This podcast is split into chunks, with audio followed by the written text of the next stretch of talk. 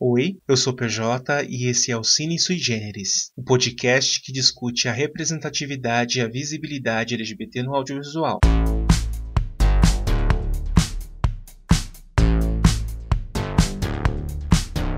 O filme que a gente vai discutir hoje é mais do que um bom filme LGBT, é um manifesto de resistência, Rafik. Lembrando sempre que as nossas análises elas podem conter spoilers. Então, se você é do tipo que se incomoda com isso, é melhor assistir o filme primeiro, ok?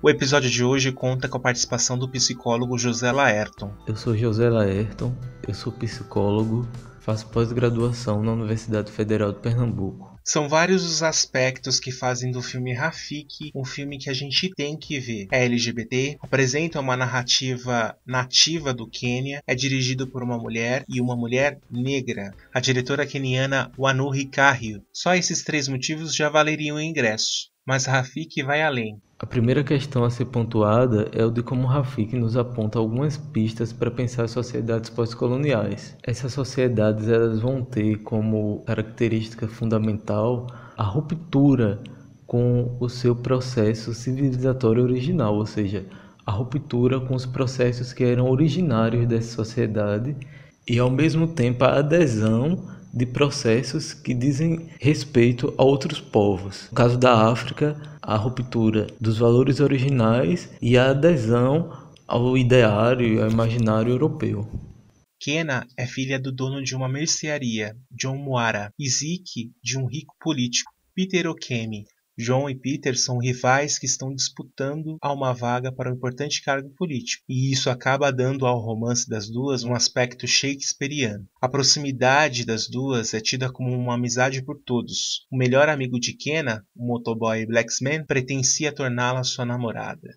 Um ponto que é muito positivo no Rafik é ele mostrar a juventude africana, que é outra pauta que a mídia no Ocidente acaba deixando um pouco de lado ou abordando de forma pejorativa ou negativa.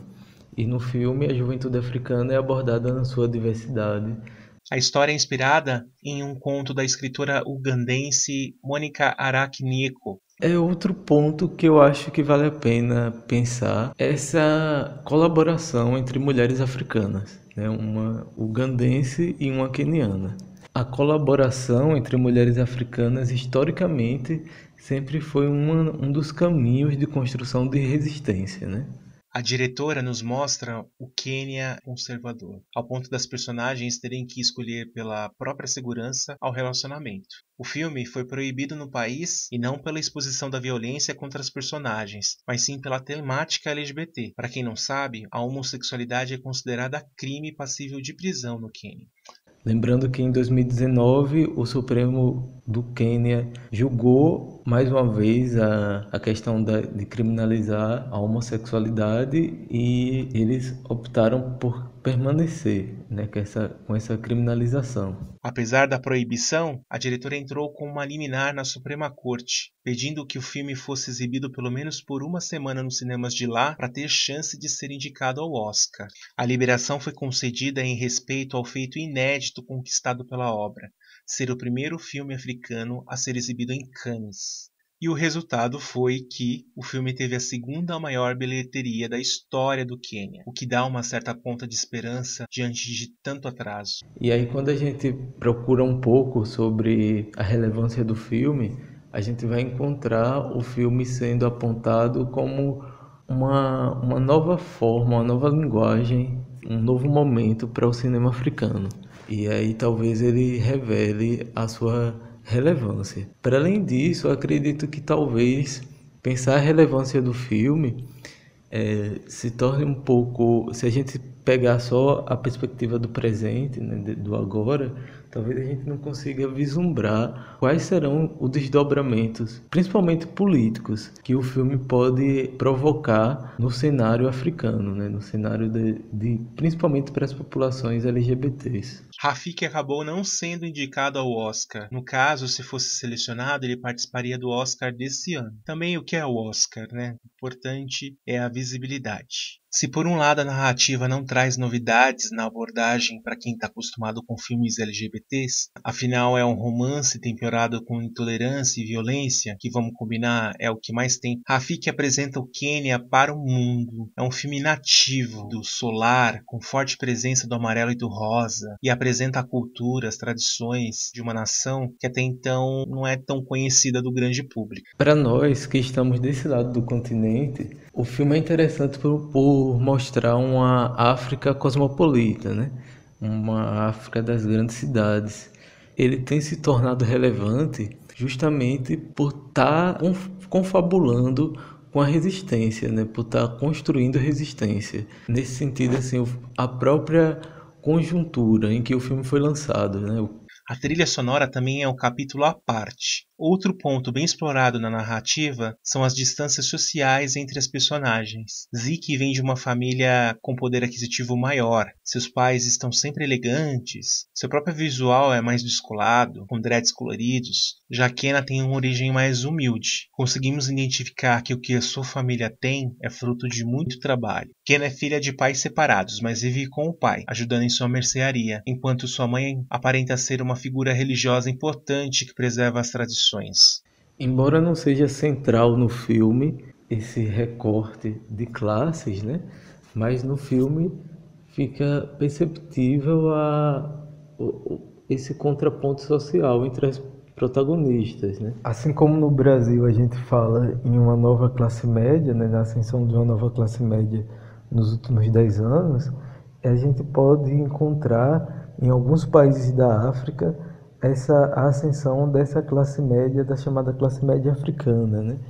que é essa classe média que vai estar aí um pouco mais próxima dos valores ocidentais né, e das vivências das linguagens ocidentais. Uma cena que reforça esse contraponto social é quando Kenna aguarda o resultado de suas notas para conseguir estudar enfermagem, pois acredita que suas notas só serão suficientes para este curso. Zeke antecipa que suas notas são tão boas que são suficientes para que ela tente a carreira de médica. Rafik merecia ser indicado ao Oscar. É, dificilmente iria ganhar porque esse ano estava bem cascudo. A gente tinha aí alguns filmes bem emblemáticos, como o polonês Guerra Fria, o alemão Nunca Deixe de lembrar, o japonês Assuntos de Família e o tão falado e ganhador do Oscar, o Roma. Rafik merecia muito estar na disputa, mais pelo que ele representa do que pelo filme em si. O filme ele, ele mostra a expressão de afeto, de amor entre duas mulheres africanas.